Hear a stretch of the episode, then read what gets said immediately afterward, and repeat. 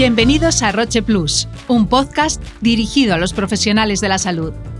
Si quieres estar al día de las últimas novedades en biotecnología, conocer de primera mano la opinión de grandes expertos en las diferentes áreas terapéuticas y enterarte de los últimos avances en medicina, este es el programa que estabas buscando.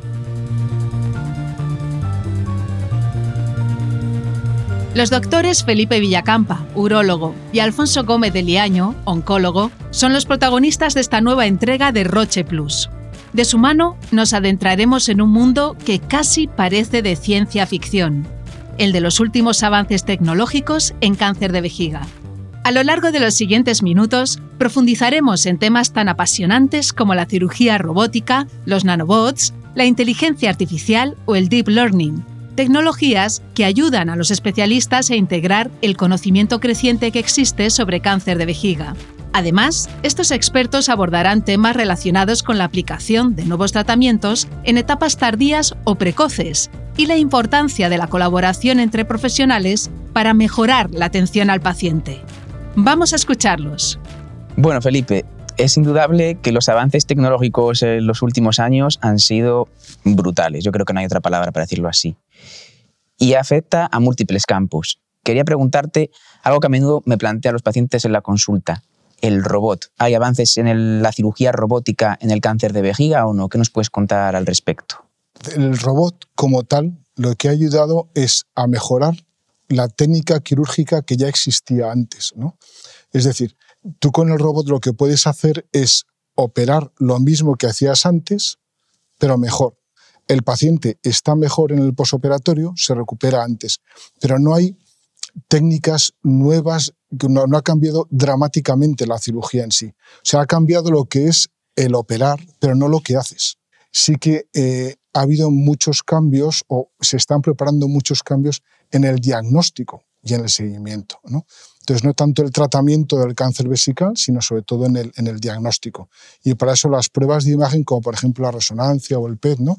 Yo creo que nos pueden ayudar un montón. Tú que estudias también mucho estos tumores, ¿no? Pues, ¿qué te parece? yo creo que, que sin duda, a ver, el PET ha sido, pues quizás la, la espinilla que nos ha quedado ahí, teníamos esperanzas con el PET, ¿no? el cáncer de vejiga, sí ha cambiado el paradigma de otros tumores como es el cáncer de próstata, pero no ha llegado a grandes cosas, ¿no? Y por tanto yo creo que no se ha establecido como, como estándar en el cáncer de vejiga.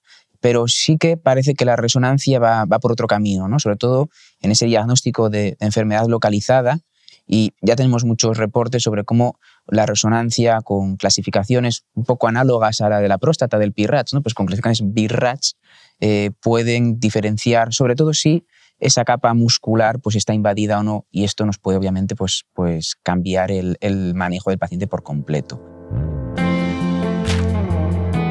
La tecnología está cambiando la forma de tratar a los pacientes. Aunque es necesario probar una y otra vez cada avance, para cerciorarse de que se está haciendo el mejor uso a favor de la salud de las personas. Vamos a escuchar el punto de vista de nuestros especialistas respecto a algunos de estos progresos, la resonancia en las etapas iniciales y la biopsia líquida. La resonancia en ese sentido, los estudios que están publicados en el Grupo de Roma, que son estudios muy cortos todavía, ¿eh? o sea, es muy verde el tema, pero es verdad que nos permite saber si queda o no queda tumor residual después de una neoadyuvancia. ¿no? Entonces, el hecho, por ejemplo, de que a un paciente tú no le quites la vejiga, sino que se le puedes quitar, por ejemplo, un trozo solo de vejiga con linfadenectomía asociada, con la cirugía del robot que habíamos hablado antes o de otra manera, sí que nos puede aportar muchísimo en el futuro y creo que será uno de los grandes avances, como tú has dicho, ¿no? Mm. sobre todo para el uso del tratamiento después.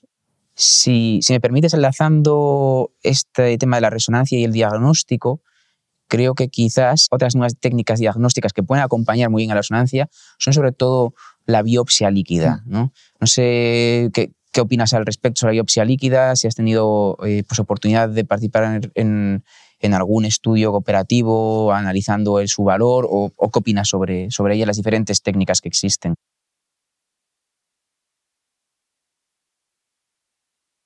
Hemos participado en varios de biopsia líquida, sobre todo en fases muy iniciales, ¿no? a nivel de biología molecular, en los eh, hospitales en los que hemos trabajado. ¿no?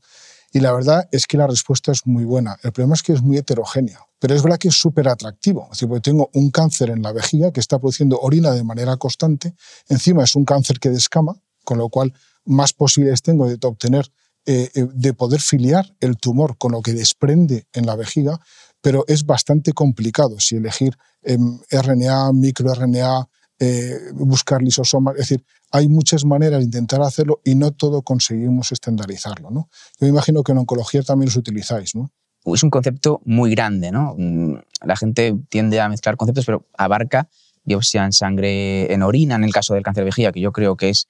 Hay, un dicho en inglés que es eh, one man's trash one man's treasure, o sea, mm. la basura de un hombre es el tesoro de otro, ¿no? Y como realmente la orina, que ha sido infrautilizada hasta ahora, más allá de la citología, mm. pues puede cambiar realmente el diagnóstico, sobre todo en etapas iniciales, yo creo. Para mm, afinar ese diagnóstico, incluso pueden, eh, son capaces, teóricamente, de diferenciar la agresividad del tumor, las mutaciones que, que hay en él, tan solo cogiendo muestras de orina. La otra ventaja de, la orina es que está el tumor completamente soltando y es un biomarcador dinámico. Tú puedes mm. sacar orina constantemente y valorar si está respondiendo o no a un tratamiento. Y si te hace falta a lo mejor una terapia de rescate o puedes continuar por esa vía y estar seguro. ¿no? Y no perder ese tiempo maravilloso que a veces esos pocos meses con un tratamiento ineficaz puede cambiar el pronóstico del paciente por completo. Con lo cual yo creo que tiene todo el futuro del mundo y son una, un compendio de tecnologías a las cuales hay que tener muy en mente.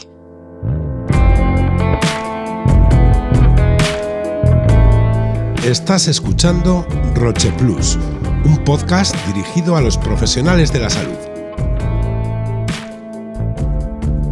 Acabamos de escuchar a los doctores Villacampa y Gómez de Liaño hablar sobre los beneficios de avances tecnológicos como la biopsia líquida. En los próximos minutos escucharemos a nuestros especialistas profundizar sobre cómo la tecnología está llevando los tratamientos a otro nivel gracias a estos interesantes adelantos. Poco a poco lo que vamos haciendo es intentar evolucionar hacia unos tratamientos que nos den más eficacia.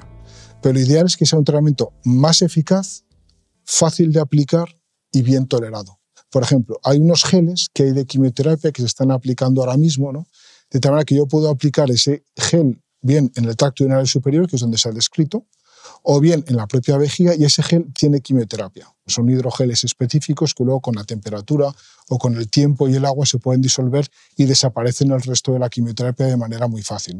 Lo que vamos viendo es que aunque los tratamientos como tal sean los mismos, yo puedo mejorar la forma de aplicarlos con una tecnología nueva y esto está consiguiendo resultados muy buenos. Hay otra serie de tratamientos, como por ejemplo los eh, más nuevos, más modernos, como el uso de virus oncolíticos, etc. Pero eso también yo creo que se está utilizando de forma sistémica. ¿no? Entonces, eh, en vejiga, que son los estudios que yo conozco, la no músculo infiltrante, lo que se consigue es hacer que un adenovirus, por ejemplo, penetre dentro de la célula, ¿vale?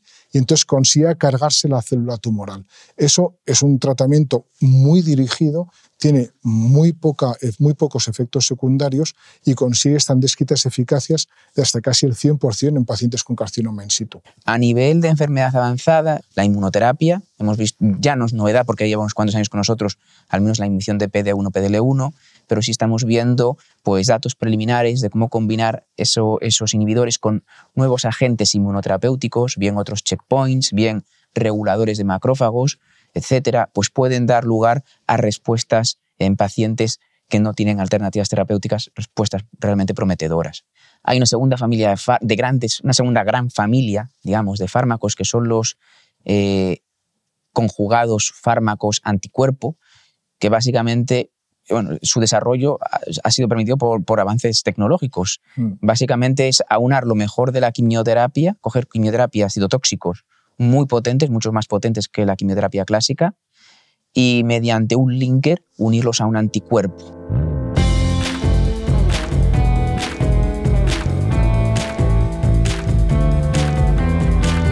La tecnología es fundamental para el desarrollo de las terapias dirigidas, que atacan a las células cancerosas sin afectar a las células normales, y consiguen que los tratamientos sean más precisos y personalizados. ¿Qué avances están consiguiendo en este campo?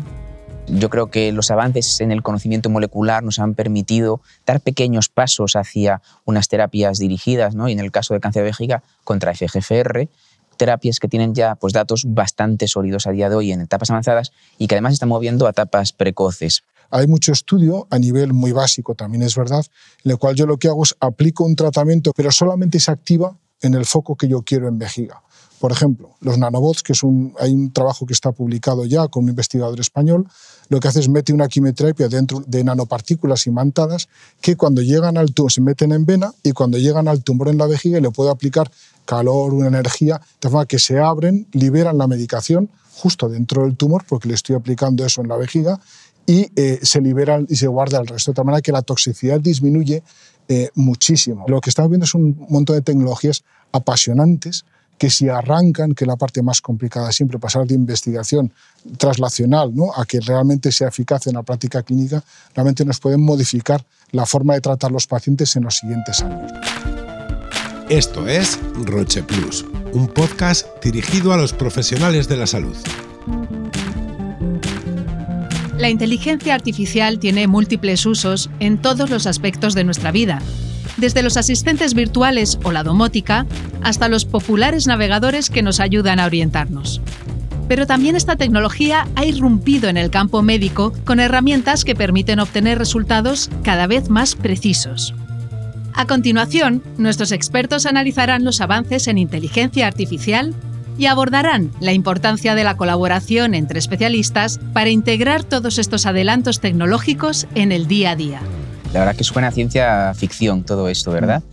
Y, yo creo que ya que nos metemos en ciencia ficción, quizás el, siguiente tema a abordar es todos estos sistemas de inteligencia, ¿no? Inteligencia artificial, deep learning, machine learning, son el siguiente gran paso en, no en el cáncer de vejiga, sino en la medicina en general. En definitiva, los sistemas de inteligencia artificial y machine learning van a ayudarnos en múltiples campos. Diagnóstico, ayudando al patólogo, al radiólogo a afinar mejor sus diagnósticos y esto va a impactar en la secuencia terapéutica sobre el paciente y a nivel terapéutico, pues teniendo en cuenta múltiples variables clínicas, moleculares, de biomarcadores circulantes del propio tumor, para poder predecir respuesta a ciertos tratamientos o resistencia. ¿no? Incluso eh, también va a tener aplicabilidad en el desarrollo de nuevos fármacos con la inteligencia artificial, mediante interacciones de proteínas con proteínas, etcétera, van a ser capaces de detectar nuevos, eh, desarrollar nuevos fármacos que de otra forma habría llevado décadas. Al fin y al cabo, eh, todos estos avances tecnológicos que hemos ido discutiendo están dirigidos a mejorar la vida y la calidad de vida de nuestros pacientes. ¿no? Entonces, esta integración entre especialistas es probablemente la parte más importante que uno tiene que entender respecto a los avances de las nuevas tecnologías. Mejorar la calidad de vida del paciente y, por supuesto, la vida de nuestros pacientes.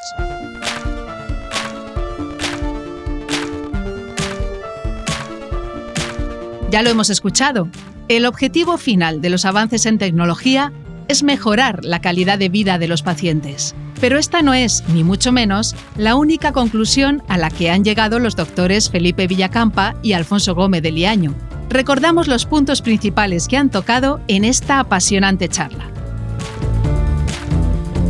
La cirugía robótica mejora la calidad de vida de los pacientes. La resonancia facilita el estadiaje en etapas iniciales. La biopsia líquida ayuda a estratificar riesgos. Se está avanzando en aplicar tratamientos en etapas precoces. La comunicación entre especialistas es clave para aprender y cuidar a los pacientes. Y hasta aquí este capítulo de Roche Plus, un podcast dirigido a los profesionales de la salud. Si te ha gustado, síguenos en tu plataforma de podcast preferida y disfruta de los siguientes episodios con nuevos temas de la mano de los mejores especialistas.